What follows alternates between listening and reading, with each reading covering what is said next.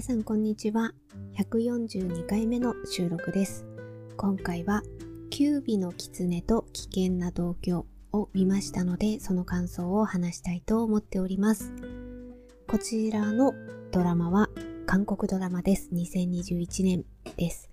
えー、私は UNEXT あ、Unext でも配信現在されておりますが、えー、私がこちらを見たのは DTV の方で、えー、全16話で見ました。はい。で、えっ、ー、と、このドラマの簡単なあらすじを紹介いたします。えー、主人公がチャン・ギヨン演じるシン・ウヨ。で、このシン・ウヨは、キュービの狐なんですね。えー、キュービの狐って、うんざっくり言うと妖怪みたいです。はい。えー、999歳の妖怪、キュービの狐。で、キュービの狐は、このドラマでは、千、千年？生きてしまうと消滅してしまう。で、その前に、あの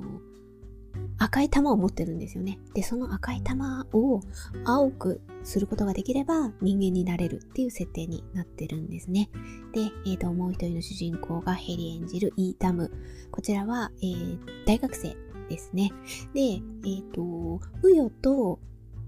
ダムが、まあ、ひょんなことから出会って、で、ちょっとしたアクシデントが起こり、ウヨが大事に持っていたその赤い玉がダムの体の中に入ってしまう。まあ飲み込んでしまうというか体の中に入ってしまうというか、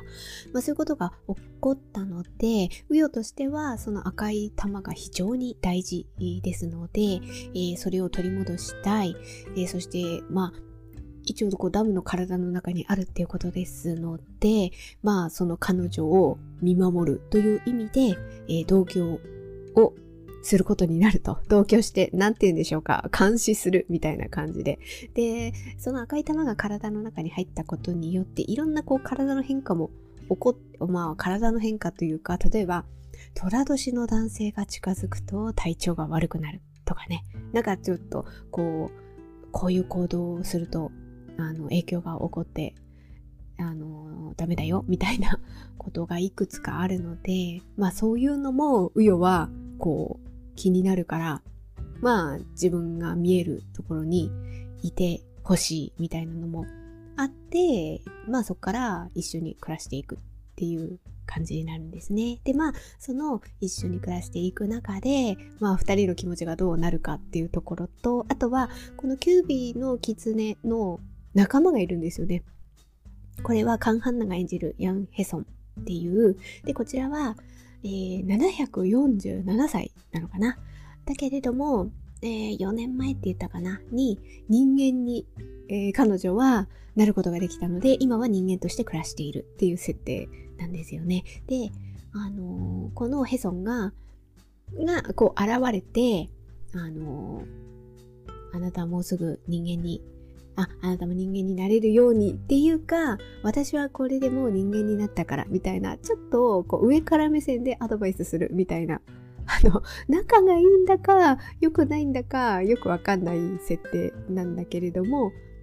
なんかね、そのヘソンが可愛らしくもあったりする。で、ヘソンが、えー、ダムの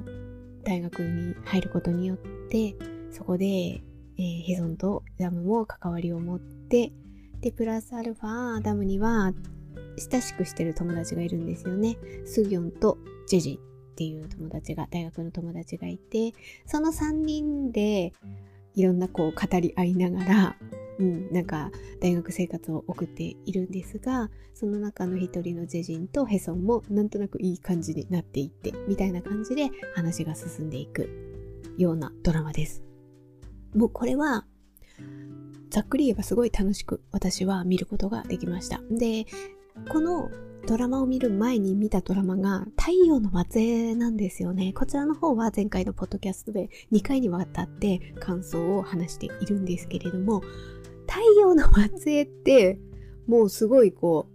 いろんなことがね、詰め込まれたドラマなんですよね。地震が起きたり、感染症が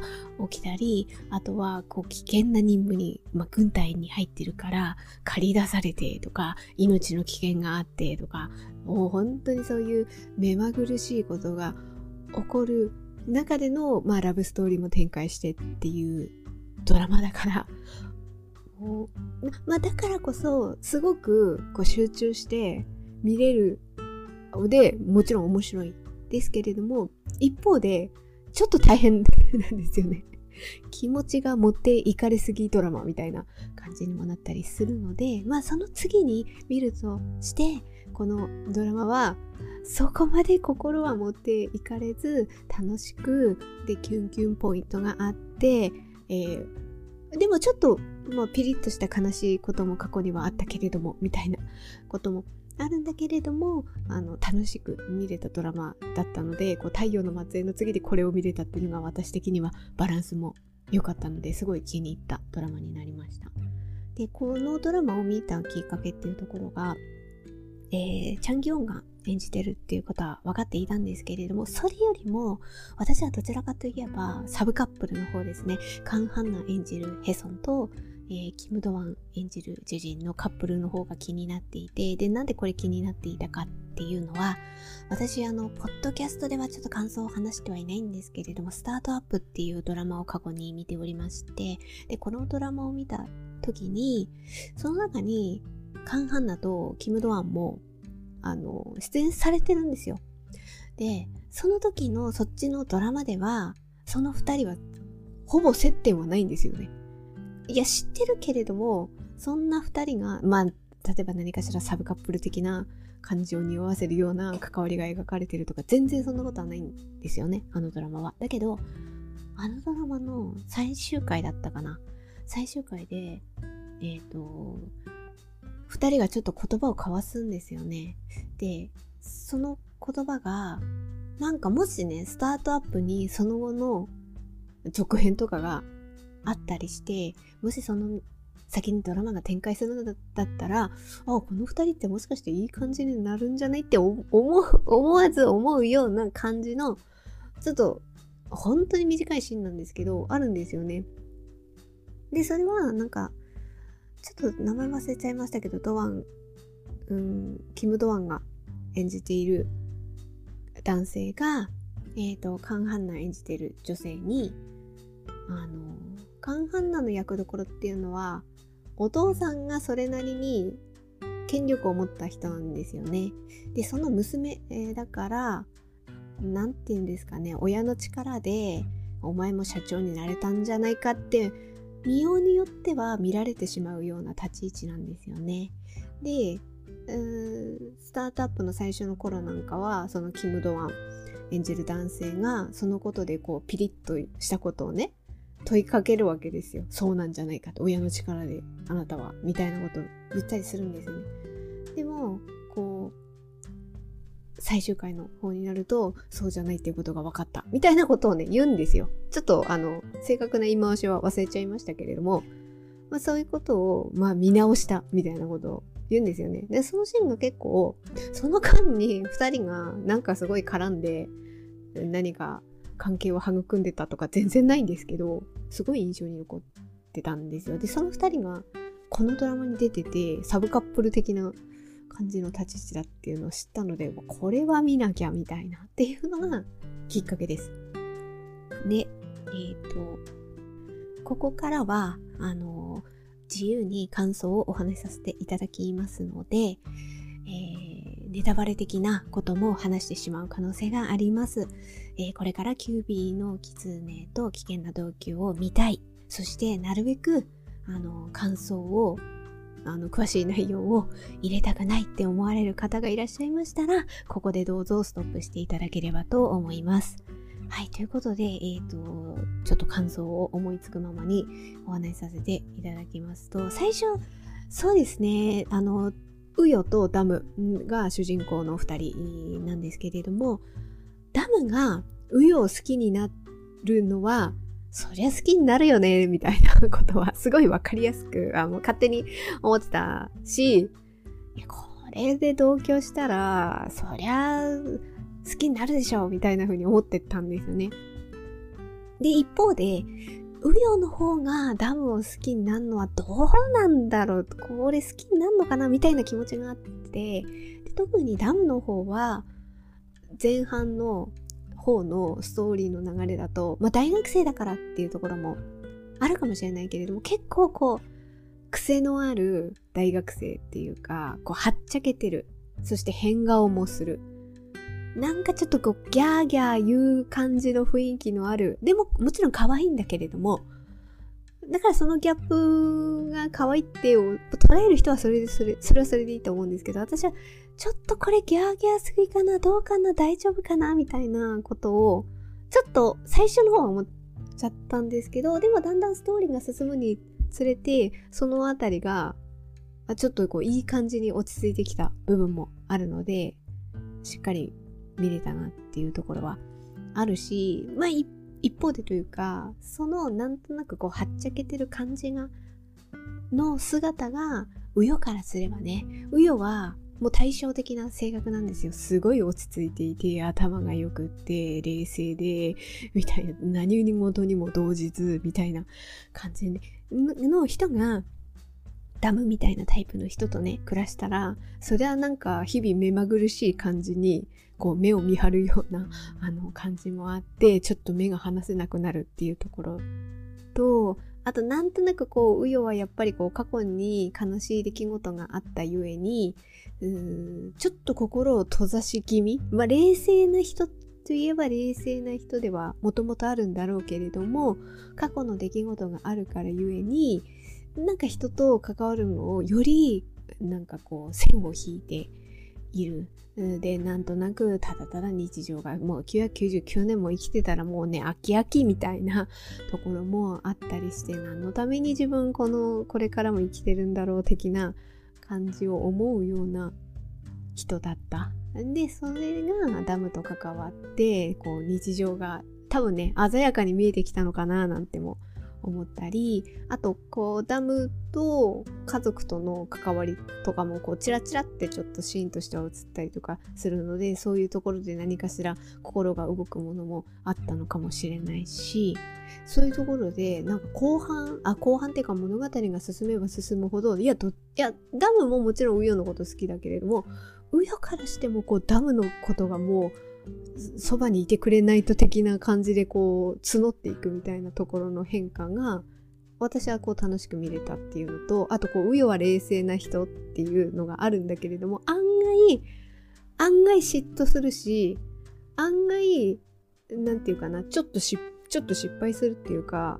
なんか心ざわざわめかせるっていうか、もうダムが気になって落ち着かないとか、なんかこう気になって集中できないみたいな、なんかそういうシーンも挟み込まれてたりするから、それはそれで素敵だなっていうか、まあ、チャンギヨンが、俳優としてチャンギヨンが素敵だなっていう。まあ、チャンギヨンファンはもうこれ絶対、もう見逃せないドラマだろうなっていうふうにも思ったしあとチャンギヨンで私過去に見てたドラマは何かっていうとえ、ー、と2つあるんですよね、えー、恋愛ワードを入力してくださいとここに来て抱きしめて、えー、の2作品をもともと見てたんですよね。で特に、そうですね、ここに来て抱きしめての方は設定が設定なゆえに、いや、もちろんかっこいいんだけれども、なんかね、見ててね、辛くなっちゃうみたいな気持ちもあったりして、あと恋愛ワードを入力してくださいも、これはこれで、あの、違う面が見れていいドラマではあるんですよね。こっちの、今回見たドラマの方は、もうかなり年上。まあ、狐だし、キュービの狐だし、何かを超越した、あの、かなり年上の男性っていうとこでもう声もいいですしね落ち着いてる感じもすごい合っていた。一方で恋愛ワードを入力してくださいは年下男性を演じてるんですよね。この違いを見るっていうところも楽しいとは思うんですけど私は恋愛ワードを入力してくださいのでチャンギヨンとうんとこれ演じてたのはえっ、ー、とイムスジョン。のイムスジョンのが、えっ、ー、と役どころはタミって言ったのかな？民が、民がね、なんかね、拒むんですよね。あの あの、なんかね、煮え切らないように見えちゃったんだな。そう。あの、年下男性に非常に、こう、恋を持っても、もらえるというかね、えー、恋を抱かれる年上女性を演じてるんですけれども、いや、いいじゃん、もうそんだけ拒んだんだから、もうそろそろいいじゃん、みたいな、なんか、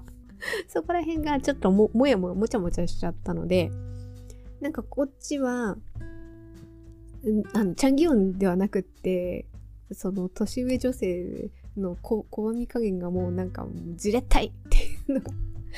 あったので、私はこっちのキュービの狐の方が好きだなっていうふうに思った。けど一方であの恋愛ワードを入力してくださいのあのキスシーンがすごい良かったですねあのね。なんだ民の民の会社に来るんですよね。チャンギオンが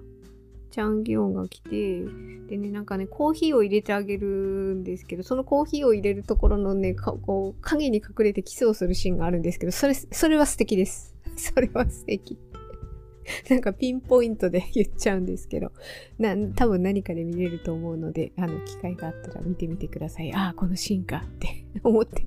いただければと思います。あそう、そのシーンは私はすごい素敵だなっていうふうに思いました。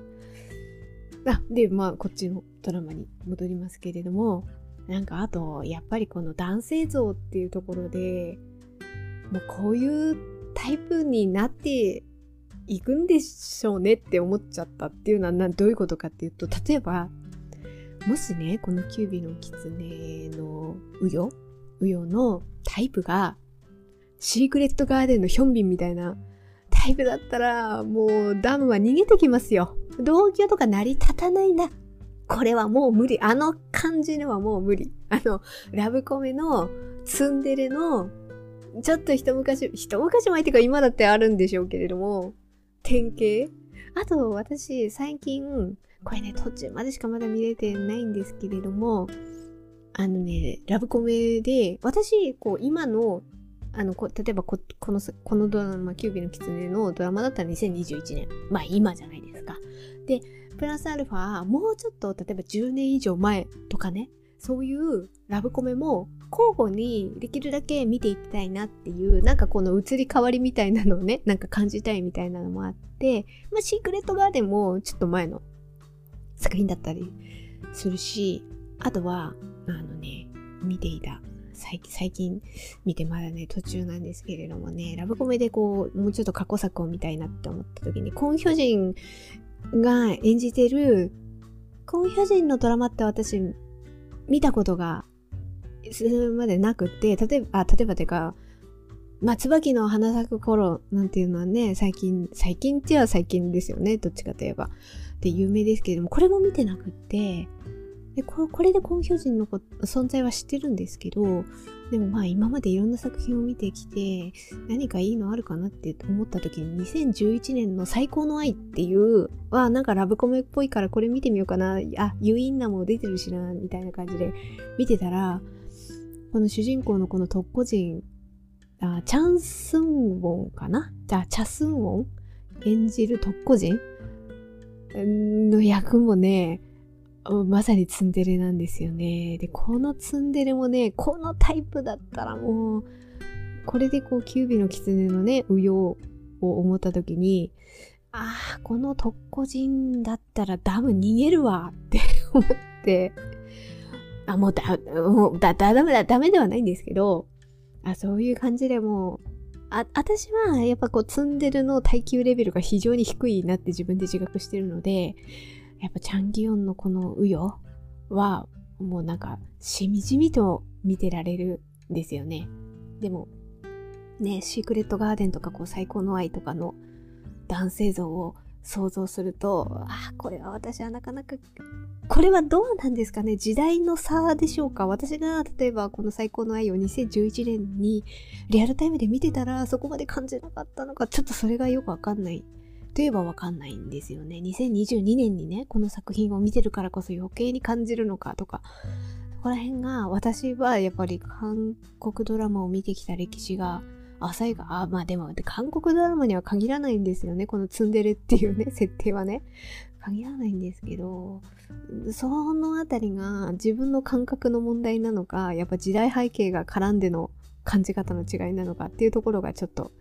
なかなかどうなんだろうっていうのは思ったりしますけど、でも私はやっぱりこの、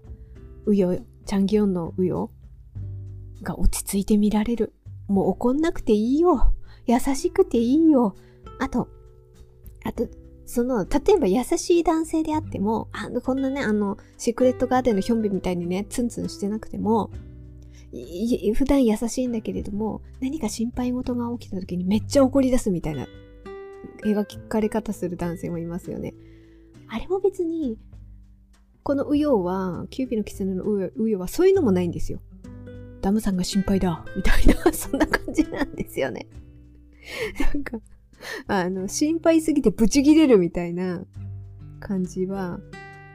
そんな、ちょっと、あのー、何でしたっけダムの友達が、スギョンとジェジンが、あのー、後半の方で、なんか一緒に勉強だか課題をやりに家に来た時に、元彼の話をスギョンが結構こうぶっこんできて、それを聞いてて、ウヨは、スギョンはそんなつもりはないんだけれども、結局ウヨのことをチクチク言われてるみたいな感じになって、ウヨがちょっと、ちょっと叫ぶみたいなのは、そこだけはありましたけど、でも、でもなんかこうね、お前が心配すぎて、だからどうのこうのみたいな、なんか怒り出す。今まで男性、とかっていうのもあったけれども、ウヨはそれもないくって、いやもう、あ私としてはなくていいよって 思っちゃったり。これはまあ好みの問題でもあったりするとは思うんですけれども、なんかこう、非常にね、やっぱこの描かれる、ラブコメの描かれる男性像をちょっとこう考えさせられたなっていうのがあります。あとこのドラマは、友達3人、まあ、さっき言ったスギョンと、えー、っと、ジェジンか、の、と、えー、ダムですよね。この3人が、いいなんだろう、関わり合いをしているみたいな。だからなんかこの友達3人でワイワイやるタイプのドラマっていうのも、ああ、いろいろあるなと思って。だからそういうドラマは結構好きだなっていうのは思ったりしましたね。えっ、ー、と、例えば他の作品で言えば、えっ、と、この恋は初めてだからっていうのも同級生3人。あと、あれだ、何でしたっけ？えっ、と、恋愛体質だ。恋愛体質もありましたし、あとは、えっ、と、二度目のファーストラムだ。これも、ああの、友達3人の関わり合いみたいなところも描かれていて、なんかそういうドラマも面白いなって思ったりするんですけど、このドラマに、今回のドラマに関しては、その3人っていうのが、女性3人じゃなくって、1人がジェジンで男性が入っていたっていうところが、まあこれもこれでね、あの面白いなっていう。なんか絶対この3人は恋愛関係にはならないまあ、ちょっとネタバレ的に言えば、スギョンが、実は過去にジェジンのことをみたいなのはありましたけど、それも確か何週間かだけの ことで、もうそれ以降はスパッとなんか全然友達みたいな感じにはなっているから、今までもこう友達3人の関わり合いが、あの、ストーリーの中に組み込まれてるドラマはありましたけど、その一人が男性っていうのがそれはそれで面白かったなっていうふうにも思いました。あとはね、えっ、ー、とね、ダムのことを好きになる先輩が現れてるんですよね。これが、えー、ソヌ、ソヌ先輩。ソヌ先輩が現れて、で、これが、ちょっと虎年っていうのもあるから、ダムと絡んでくると、ダムの体調がちょっと点々点みたいなことになるんですよね。で、あとダムは、まあそれもあるし、特にソヌ先輩にそんなに言い寄られても、ダムもちょっと困るんだよね的なね、感じがあるから、なんか課題で、あの、二人で構こう、会わなきゃいけないような展開になるんだけど、その時に、結局言い寄られてくるから、ダムはもうその先輩から嫌われたいみたいな風に思うんですよね。で、その嫌われるための練習をウヨに頼むんですよね。ちょっと一緒にデートしてみたいな感じになって、一緒にこう出かけて、えー、ソヌ先輩から嫌われるような行動をね、練習したいからみたいな、付き合ってみたいなことを言うんですよね。で、その設定がね、今までのカンドラあるあるだったら、ウヨに彼氏のふりをしてっていうことがこう結構定番じゃないかなっていうふうに思ったりするんですよね。だだからそこでなんとなく恋人のふりをする。そして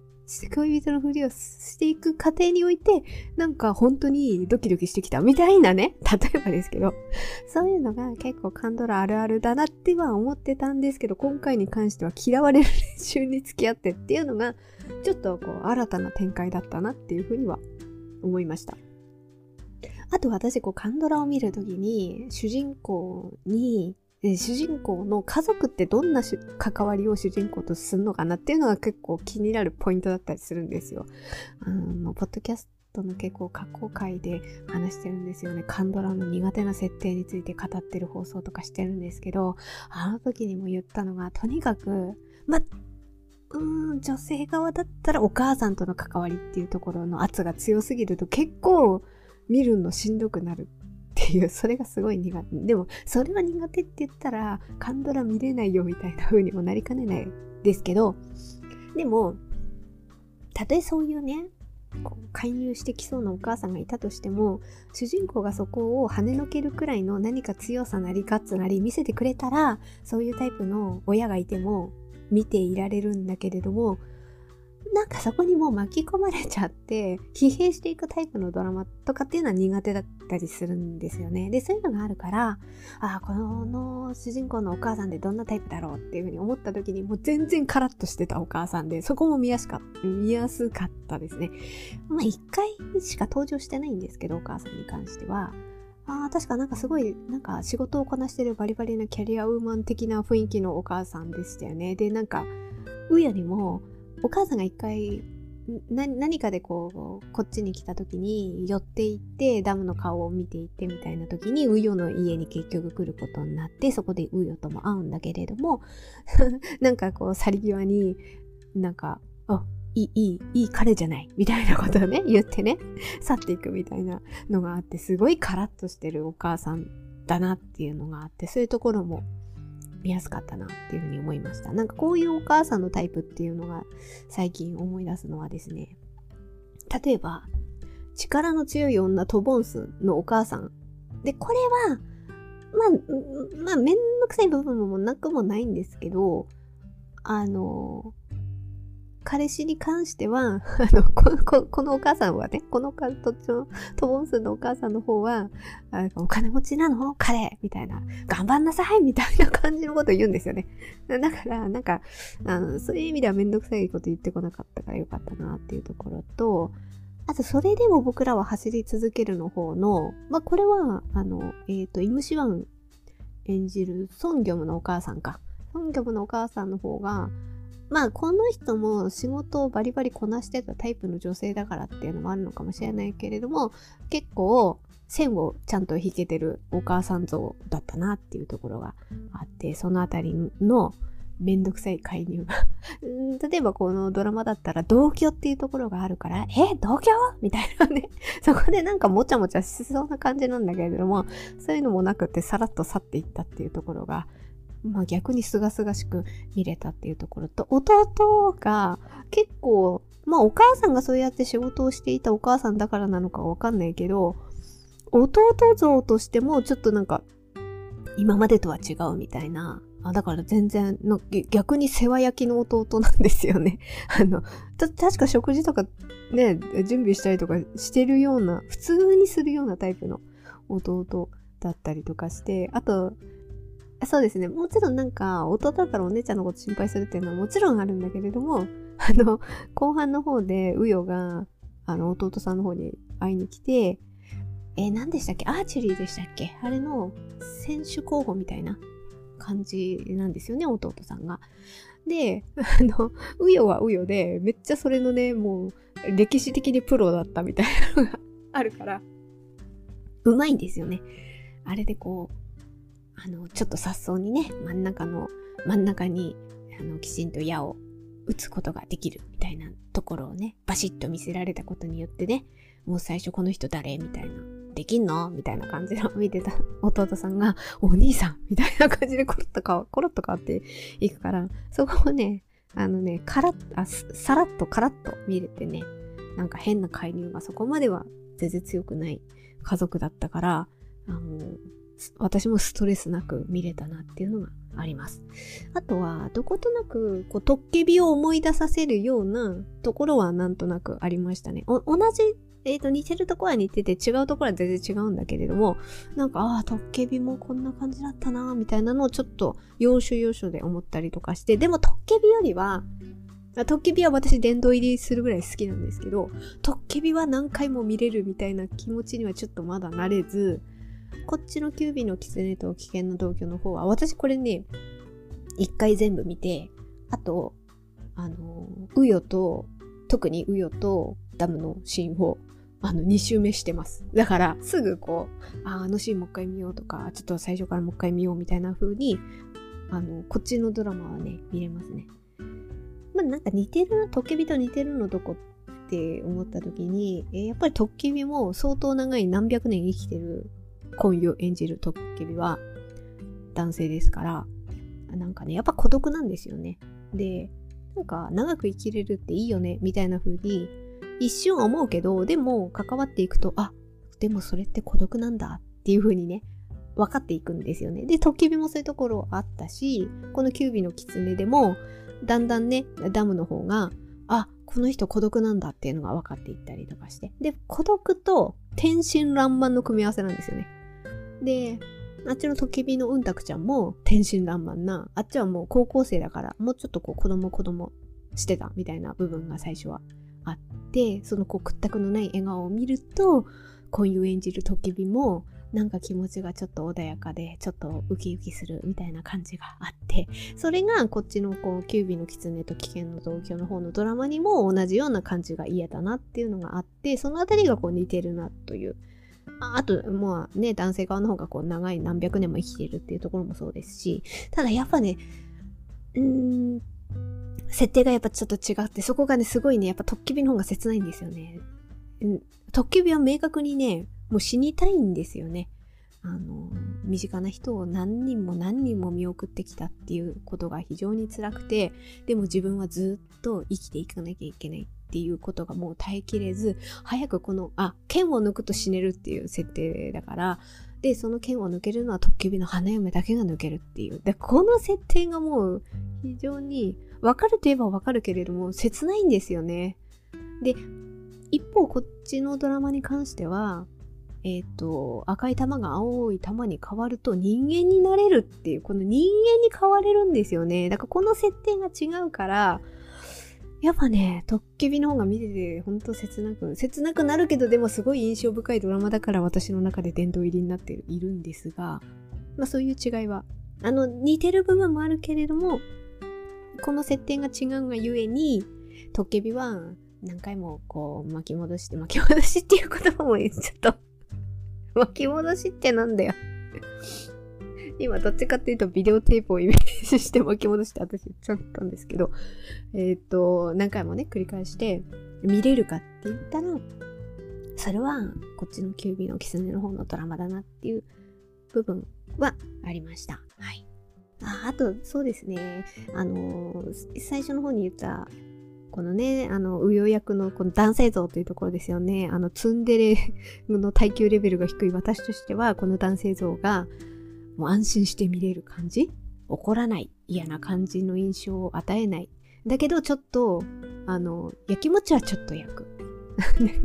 っていうところで、一途っていうこの男性像がすごいこう、すんなり見れて。でもこういう人って、あの、なかなかね、私が